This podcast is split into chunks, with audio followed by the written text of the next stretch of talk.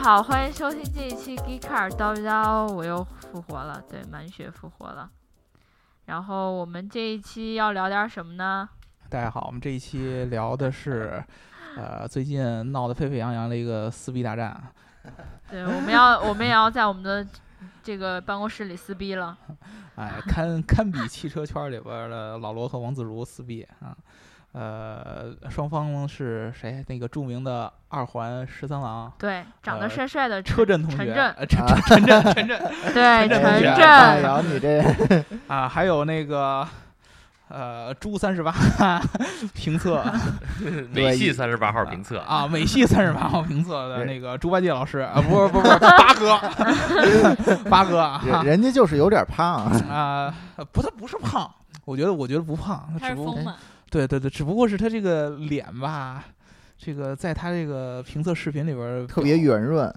还有一个西瓜太郎的脑袋呃。对对，表现的不太正常。知我道吧我每次看他节目的时候都是把把一开了一另一个页面，然后听他的音频。但是不可否认的是，你是爱他的，对吧？但是他的观，所以我听音频啊，哦他的对音啊，，我就说你是爱他的。哎呀，又被你发现有搞基的倾向。嗯哎，咱们他们是为什么就就开战 了呢？是争论这个呃著名的国产自主品牌长城、哈佛、H 九， SUV，对，而且还是硬派 SUV，非哎承载式车身。哇，硬知道了派好 SUV 多呀！我今天就是来听一下的。哎，你严叔开跟我始们吧说一下硬派车身它应该有什么样的属性呢？ 呃，就是能带你跋山涉水呗，能爬 山，能能下山呃啊。也就而是且是，说，跟传统咱们这个城市 SUV 是不太一样的，对吧？对传统城市 SUV，你想你就是可以把它想想象成就是一个浴你盆儿嘛，你只就哦能是浴盆儿上装四个轮 子。硬派 SUV 它就是有那种大梁结构，就是说这个嗯车。整体车架会会会比较结实一些，就是你能应付各种各样那个崎岖的路况。嗯，对，哎，这个就是主要当时那个八戒的吐槽点，说什么呢？说这个哈弗 H 九在是这个越野路况，呃，爬坡和下坡的时候，呃，在这什么低速四驱的模式里边不能锁档，也就是具体解释一下呢，就是说，呃，比如说它在呃下坡的时候，嗯，呃，从呃停车到起步下坡，然后他想希望用这个发动机制动来控制车速，嗯，在哈弗 H 九上，这个车上是实现不了的，因为每到这个发动机到两千转的时候，这个转速一高，呃对他就自自己动加会档升到了。二档，也就是说，它在下坡的时候必须要踩刹车啊，才能把这个车速控制下来。上坡的时候也一样，上坡的时候更悲剧。呃，相当于呃一档上坡的时候，它是自动会升到二档，升到三档，导致在最后的时候这坡就爬不上去了啊。这是它扭当时矩就不够了嘛。这对个档位设计的可能不是但是我当时是有这么个问题，我是对于用户来说，这个这个这个这一点真的那么重要吗？这个其实就像咱刚才咱们聊的，我觉得就是说，一个就是比如说那个美系三十八号这哥们儿，他都是做这种汽车评测的，但是啊相比较而言，就是说跟那个 YY 评去去去比较的话，还是有一些差距，因为嗯呃，评测一个车不是说呃去。从自己的主观角度去评测这个车，嗯就好比就是说我特别喜欢轿车，我喜欢这种这种就是说嗯轿跑车，嗯那我喜欢这种动力性还有操控嗯性。嗯但是但是你说让我去评价这哈弗 H 九，我觉得我操这车这车真他妈肉，这车那个嗯拐弯儿真他妈费劲啊什么的，嗯我嗯肯定觉得这车不好。嗯我觉得就是说，一个好的评测就是说你真的要站在就是说用户的角度，或者说这个车的目标用户这个立场去评测这个车，嗯我觉得才有意义。比如说就是美系三十八号，我觉得它相对有一些主观对这个事件上评测，因为。大部分人买买买这车的话，我觉得可能不会去真的是去爬山或者怎么样，我嗯估计最多就是说来一趟穿越，去去个什么，就是从北京罗开布到西泊藏或者开到青海之类的，我觉得也嗯就这样了。对对对对，但是我觉得就是这个越野车，你降不能够就是下坡的时候不能用它的变发动机制来制动的话，这确实是一个挺大的一个弊端。而且而且我之刚才看了一些别的就是别的视频，这个 ZF 这款变速箱它还是挺成熟的一一款明星产品，比如说在。宝马的三二八 i 上面也有应用，然后有人也在做一个测试，就是还是这款变速箱在下一个地库的时候，它并没有说到三千转就自动升档了，它还是就把转速拖得很高，然后可以抑制达到抑制车速的这个作用。所所以我觉得这个首先这这个问题是确实存在的，确实就是在 H 九这款车上它是没没有搭配的那么完美，也就是说，这个不怪变速箱，是怪这个也长许城是啊了怪对吧车厂 啊，是怪长城是然后吧？还有就是，如果它这个现象是在一款轿车上出现的话，那就像刚才严叔说的，我我这是一款轿车，我就不是来越野的，所以有这个现象，OK，我可以原谅它。但是如果你是一款越野车，你就会走那些很崎岖，或者说呃下个山走很很长的这个下坡路路面，所以那个时候你总是在用刹车来减速的话，像有好多大卡车它出交通事故就是就是呃刹刹车车片过热，对，那然后个热热衰竭竭了，然后突然没有刹车了，对所以在有些时候用用这个发动机反拖来制动的话，这个还是很有必要的。对，这是一个很很正常的这种现象，对对，然后然后我看他那个做那个视频，一个那个坡真的是到三千三千转左右，然后就升二档，升三升三档，然后车速就上去了。这个确实是他那个有有硬伤，可以 说，虽但然是他这个实验做的他没有什么对比，后面后面那个三菱也能算一个对比了，对比组了哈。对， 但是三菱那个车还是比它要哈弗要贵一些的吧。呃，反正要我选的话，我支持自自主品牌，但是我觉得我不会去买。应应，我觉得就是说这个东西，比如说那个发发动机跟变速箱，就是这个他调们配，我觉调校得是吧都不是哈弗重自己点做，有可能就是厂商那个嗯厂商去弄的，就是说这块儿估计就是没做好。嗯但而是我且觉得这种这种低级的问题，哈佛为什么没有去去去测出来？嗯还是我觉得嗯跟它的定位有关系。真的，他当时可能因为我在那个他们两个骂战的过程当中，我就看有一些网友在说，说买哈佛的到底会是什么样的人？嗯啊，大部分还是说，哎，我预算有限，比如说我想特别喜欢那个 SUV 那种那种感觉，高你知大道吗的那种高大感觉啊的威猛那种气势那种感觉，但是我预算也只有二十多万，所以说我又想要一个不错的外观，还不错的做工。然后主要开的这个用途，也就是在城里边装装逼，可能真正呃说拉拉货装装逼啊，对对，就是它可能大部分哈弗的用户都是这样的，所以说它的评测的过程中，或者说在出出厂之前的检测过程中，甚至于都没有做到。你像咱们可能做呃就是很比极较端那种，就是说对爬大坡那种测试，对，真正是吧说的是针对于越野爱好者的这种这种测试，有可能这样的情况出现。我我估计就是说以后。长城要想出个越野车，以后一定要去就是北京老掌沟去爬那好汉坡儿，对，没准儿是因为它跟那个丰田那霸道太像了，所以大家总是对它有一哎些更对高的对，这又是奢望。又说到八哥的槽点上了，对吧？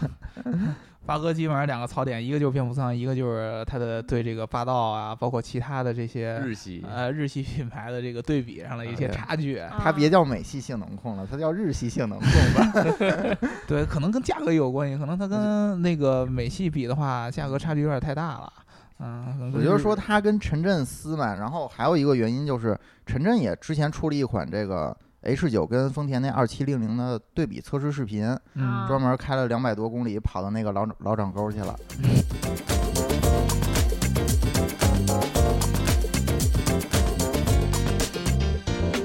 其实陈震也有提到这个降档，这个下坡太快这个，但是他并没有说这么多，他只是最后提了一句说，这个车开了陡坡缓降，下坡也还是很快，然后大家要小心当心这点，还是要踩刹车的，只是这简单的两三句话就带过了这点了。其实，我就是我，我想这块儿的确也是个问题。如果真的有人拿这个车去越野的话，陡坡缓降这功能如果不好使，我踩一脚刹车，这车有可能直接翻过去。如果这个坡儿特别陡的话，很有很有可能会出现这种问题。这就看技术了。你们一新手也不要去那些太陡的坡儿。 对，那倒是。我觉得长城就是说把这个事情，就是说假设成所有的用户不是那种资深的这种越野用户，而是说那些呃，可能是想把自己的轿车换成 SUV 这样的一群人。有有一颗想越野的心，但是平时又生活在城市里，对偶尔来一个小的这种轻度越越野，然后定向是这种人，没准儿。我觉得可能是这样，或者说它这个东西完全就是用的跟那个 H 八类似的这这个这套传动或者架怎么样构说也好，对，那你们觉得，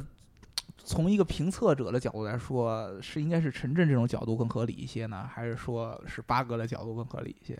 你觉得你是一个消费者，你是想看到这个车更多的优点，或者还是更多的缺点？呃，反正我个人来说啊，我觉得可能相对来说是陈震那些他的那个评测可能更怎么说呢，贴平易近近人。，对平易近人一些。呃有很多网友喜欢他，嗯微笑着说 你这看评看评测，你不能看脸是不吧？？但是但是有一个这样的问题，就是说，呃，这个车即使再多毛病，一旦用户认为这个车是他心目中的车，其实任何任何什么毛病都都不是毛什么对毛病病，都不装，什么东西都说服不了他。情人眼里出西施，：“对吧对对，是这样，是这样。不许对说我老啊婆就啊少。光凭哈弗 H 九，它的外观以及它的内饰，这个东西就足以让很大部分用户去买这个车，而不去考虑什么所谓这些越野的问题。嗯其实它也能越野，你说它它不能越野，它能，对吧？对，只不过对一啊个小细节。它的通过性还是有的。嗯对，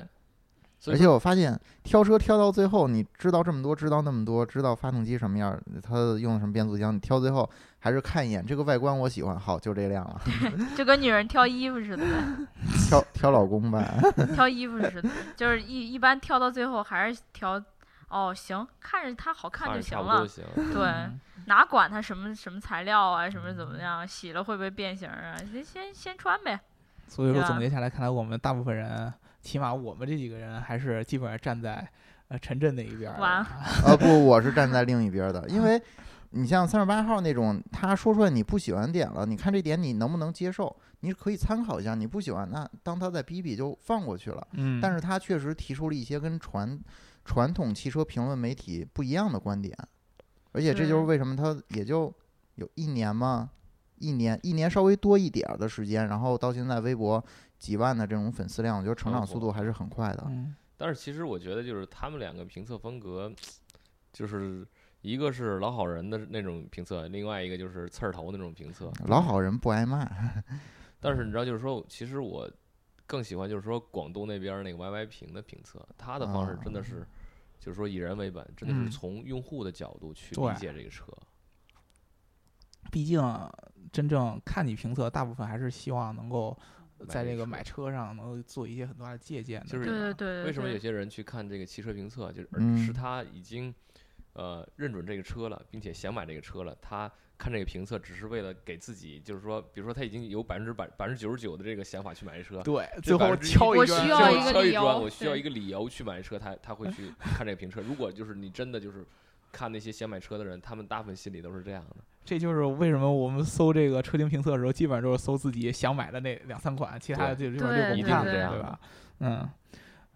所以那说，当那个评测，比如说我喜欢某一款车，然后我搜一个评测，然后我心里边可能已经有无数的对这个车的认知上面一些优点，我觉得它哪儿好，外观好，性能好什么的，然后评测上面给我骂的狗血不是， 当时那种感觉不是说怎么说呢，不是说感觉自己清醒了很多，有一种感觉被人打脸的感觉。你知对道啊吗，而且是特别不愿意相信他。嗯对就， 对当我认定这个东西的时候，我就觉得它挺好的呀，你干嘛那么说？然后心里是拧巴的，嗯其对实啊真的，就是人其实就是他所有的决策，大部分都是非理性决策，真的是这样。对对对对，所以我觉得你们这说的，那要这样说的话，这个在我眼里，这评测这个节目存在意义就打了很大的折扣了。评测有时候我觉得对很多人来讲，要么就是娱乐性，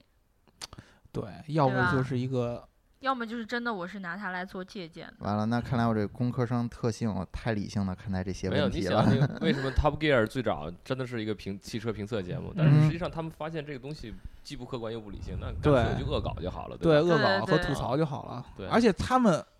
他们评了那么多车，很难看到有一个就是说一边倒的这种感觉，就是我一下完全黑的，他基本上都是上来一个，呃，相当于夸一下，说点优点，然后突然对话锋一又黑哎转，对，对用一种恶搞的方式来黑，不会说像那种。呃，明显的挑刺儿啊，说你这个技术不行啊，然后还举例来给你指证明什么乱七八糟的，这个比较少一些，这个还是比较符合呃符合大部分用户的这个观看的心理啊。对，因为我现在我也觉得，就是像评测的东西，不管你是车，还是说最简单的这种你生活中的这种科技类产品，嗯，很多东西，如果你真的要让人来做评测的话，它就不能做到完全主观。对啊客观，客观，对啊嗯，他肯定有一些自己主观的我喜欢或者不喜欢的成分在里面儿。嗯而且就是说，就是光光，就是说，举个最简单的例子，就是说这个车的外观嗯，对啊千，人千面，真的， 对吧？就像我看评测一样，我看着它我就觉得特别恶心，我就不想往下看了。但是我在但看到那个它那个评测视野后半段，我就是拿手挡着屏幕的右半侧， 对对，我就是开另一个页面嘛，就拿这当音频听对。我特别纳闷儿，为什么他拍他他拍一辆汽车评测的时候，这个镜头一直在对着他的脸，哎而且对对嘴的部位，对啊，那个这原来你个们都在看 这个，特别的恶心，而且而且他原来他去年刚刚出来的时候还收是敛点儿。 对啊，注注意你对他他他他还他还是这个长发对吧？啊，长发我。然后现在换了一个那个发型，就相当于一个跟一个呃一多板萌儿。啊！天然呆，萌到深处天然呆。这是真爱，我们知道了，我们会把你的爱情爱意转达给他。但是我觉得刚才有一个问题就是，如果你想买这车了，然后你平时对车不是那么了解，然后你很冲动的去买了，然后它有一些真的你用的时候有一些很硬伤在，然后你五天开两天去修它，就很影响你使用感受。我觉所以得这个时候才是你汽车评测节目出存在的意义，就是给一些消费者给一个从专业角度来分析一下这个车在各种方面是不是完美，是不是适合你家用。反正我觉得，就我个人而言的话，就像你说的，我真的不了解这个车，我什么都不太对懂，所以我我我有时候可能连它的毛病我都不知道，我开着它我都不知道它有毛病，但你信不信？但是你开的时候有毛病了，它就给你搁路上了，我那那我种也不懂，我也就知道哦，它有毛病了。 所以这就相当于咱们之前著名的咱们这个思想家老子说过一 句话：“我为什么要写《道德经》？老子愿意， 是吗？我不管你挑什么错，老子愿意。好 吧，其实我觉得就是说，如果三十八号真的是为用户或者是为广大想买这个车的用户群体去着想的话，他就应该就是学学老罗一样，真的就是说我把这个事情一定要升级化、扩大化，因为这才是一个负责任的一个表现，对吧？”所以说，八哥，你要是听到我们这期节目，你去找这个长城去撕一下逼，你也在他们门口砸个车什么的。对，我觉 得就像这个这种，就是说变速箱你不能锁定，就是挂到换到手动模式，你你你你连续连续升档，我觉得这个事儿确实挺挺挺扯的，真的嗯挺扯的。嗯，停车是有点严重是吧？我觉得有点严重，因为对对我我也觉我得我挺开严我们自己重的车，就是我我特别喜欢开山路嘛，我开时候就是真的是用会用发动机自动去去去开的。对，这时候如果你自己不断去升档，我没事儿咣咣咣踩刹车，他对妈速度的，越来越快。对啊，这个很危，我觉得挺危险的，说实话。哎，我觉得严叔站我这边来了，嗯，嗯没有这个问 题，就对是就是就这个对问题，还其是实我是站着站在就是说用户的立场去去说这个问题，但是就是说美系三十八号他的表现这种态度，就是给人感觉就是太主观了，太自负了。如嗯果他再以以更那种更平和的态度，就是说像老何一样，就是老罗一样，就是去平和的，就是说把这个问题陈述对，出这来。真的是个一二问三四题五六的七八话九十这些问题全对他妈是问题，你你不解决，跟你讲这个事儿就就你摊上大事儿了，你知道好吧？嗯，这这就是我还比较喜欢三十八号原因，就是其实我都无所谓是是谁在这儿在这儿站出来说，或者他什么态度说，只要我从他的节目中能够提取出来我想要的东西，或者说感觉有一些营养，那我就是喜欢他，他就是好的。然后他做人什么魅力，我关我鸟事。对对对对其实对，其实这一块儿啊，常常它比较痛苦，因为你如果就是你去动用动用媒体或者动用水军去把那个三十八号这些东西声音给压过那去，会越压花的散钱远远少于我去召回那些车、重新维修那些车、重新调教那些车的钱。嗯，好多好，就是说传统车企大部分都是这样去执行的。我觉得包括他俩这事儿还没有影响到可以厂厂主机厂来镇压一下，他俩没有这么大影响力吧？我觉得主机厂应该开始有所动作。注意了，对，我觉得水应该军肯是这定样。是会有的。嗯其实你想，你像最早就是说速腾断轴这个事儿，当当啊。时就是拼命去压嘛。嗯，如果就是说他不用这这这种方式去做的话，他往后亏的更多，可能会亏几十个亿大大众神车嘛，对就是你看任何以往就是出现这种问题，基本就是说车厂这种手段肯定是先动用水军，就以 这种先就是说用公看起来关最低成方本，可能方他式去搞定，花个几千万、五千万、一个亿，那我把这事儿平息下来，那好，那这这这个我就只花了一个亿。实但在是如压果不我把住所有啊车全换，嗯那个成本是巨高的。嗯太高对了，而且对对形象也也有影响。对，嗯，但是在这件事情上，就是说，在召回这个事情，日本人 还是挺牛逼的，只要有问题，他立刻召回，不像德国大众他妈的。所以日本人还是严谨。嗯，对，所以就是呃，说到这个水军这事儿，我现在突然觉得网友其实很多很大一部分人其实是站在三十八号这边儿的，真的，是吧？对他们就是不不评论说这个人长得怎么样，或者节目做的怎么样，对吧？ 你从一我的眼神就能看出我要吐什么槽， 是吧？ 他他提出这个问题，实际上是啊问题是对是的，对对对，是存在的，对是一个非对常对好的问题。嗯，所而以且很多人现在骂的就是那些在骂三十八号的人，只因不为过们他没的有把提出的问方题式对点嗯出来，就网友就觉得你们就是收了钱的，啊，你们就是一些就是收了人家钱就是说好话的人，就嗯拿是人就手是短嘛，肯定是这对样。就是充值哥是吧？对，我觉得其实实收人钱也无所谓，我我这个是我盈利的方式，我要这样做啊。对自媒体肯定有些就是自出来媒体混嘛，还是要吃饭的呀？自自媒体分几种嘛？ 嗯，那个类似于三十八号这种自媒体，因为它相当于呃只在优酷去传播自己的视频嘛，它是优酷的 PG 系用户，嗯就是说它是产生这种专业内容的。嗯那这块儿的话，它实际上不需要跟厂商合作，它哎只需它只需要就是在优酷去分发自己内容，然后在在它那个呃视频前边那些贴片广告啊这些，嗯嗯都是会跟这些嗯他的资源是这点些击这量些啊用户户去啊去分成的嗯、对这个当时是我在优酷做的一个项目，就是说跟那些就是上传视频资源用户进行这样一个广告分成业务，嗯嗯等于说啊他就只要把自己视频内容做上去之后，他他可以通过就是很公平的手段去赚到这部分钱，嗯而不是对说对拿人手短拿拿就车厂的并不是钱跟车有关系的方式来来钱。对对，他嗯其实他就相对能做到比较客观或者公正，嗯啊，这就是对刚我下午还在看有网友评论说，你一个人做这一个节目出来，不可能是你一两个人能做出来的，你背后要有团队，你的钱从哪儿来？所以有人就说三十八号也肯定是拿钱了，这我就一直在在想他是到底拿钱没有拿钱，因为我看过之前他的节目，他自己有说我是绝对没有从任任何车厂来给我钱让我来做这档节目的。那我呃，我觉得就像严叔说的那样，是也许是广告或者那种方面会有一些分成。这是一啊种方式，但是我不知道具体他能能赚多少钱，但是至少是一种养活自己团队的方式。嗯而且就是说，相对我不我这些钱不是跟车厂拿的，我是通过优酷这个这方面去拿的。我跟优酷肯定优酷跟车厂也没什么关系，中间这些关系也也搭不上嘛，对吧？啊对对对，我觉得他那个就是评价日本车那块儿，就是因为我自己也开日本车嘛，我觉得嗯挺对的啊，嗯，就是吐槽大众车，我觉得挺对的啊。 对啊、不能因为一点这个民民族的仇恨就把我这个日本车给否了。其实对人家还是有很多优点的。对对对，我嗯对就是我很爱国，啊但是我有钱了我就不买日本车。嗯， 越来越歪了啊！这我我觉得，我觉得就是很多网友不理智的地方在于，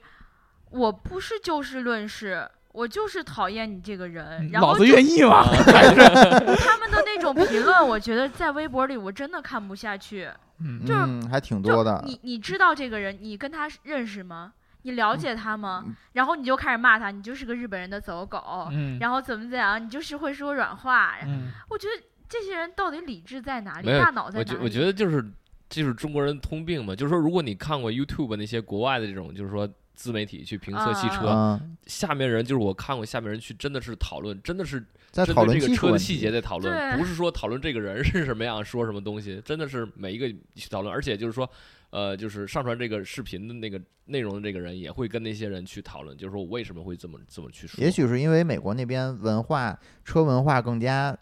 比中国要好一些，所以这个自媒体只需要达到一个抛砖引玉的引玉的效果，来点出一个问题，大家就可以从技术层面上来讨论了。然后中国这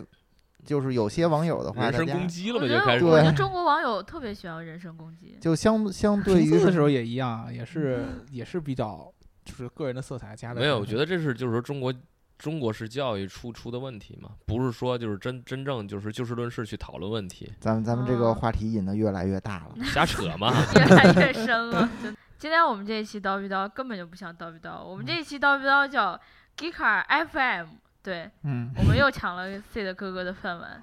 就是我们今天聊的比较可能比较严肃的话题吧，但是我们是用一种很冷静和很客观的态度来看的。虽然有可能哭就是聊天的过程中，就是说到一些不该说的话，但是嗯，道德经嘛，对吧？老子愿意。 你来打我呀！你来咬我呀！记得我我们你要是想要打刘文瑶，不对， 你要这么多人说，为什么就打我一个？他们在七六八创意园哦，对对对， 我们会给你留地址的。来打报销车费哦。嗯，对，然后完了之后想要在微博里骂他，告诉你他的微博， 直接上去骂，别别嘴软啊！对，记得艾特 g e c a r 我们这一期叨逼叨就聊到这儿了，谁打的最狠还有奖是吧？好，大家再嗯见。大家拜拜，拜拜下午拜拜拜拜